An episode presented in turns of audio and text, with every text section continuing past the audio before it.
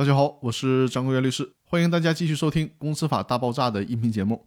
这一期呢，和大家分享的话题是：法院受理强制清算申请的期限是多久？从这一期开始，我们一起来学习《公司清算纪要》的第七章第十二条的规定。这条是关于人民法院受理强制清算申请期限的规定。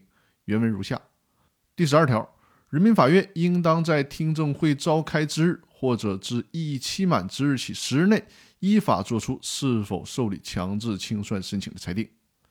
这条的内容虽然不长，但是呢，该搞清楚的地方我们还得是搞明白。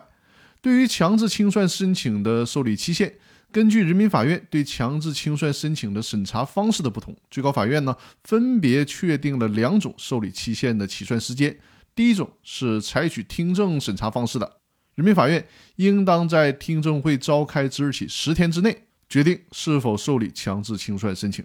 第二种是采取书面审查方式的，人民法院应当自异议期满之日起十日内决定是否受理强制清算申请。那以上就是本期音频和大家分享的内容。在这一期里，我们提到了法院受理强制清算申请的期限，那这个期限能不能延长呢？我将在下一期跟大家讨论这个问题。感谢各位的收听。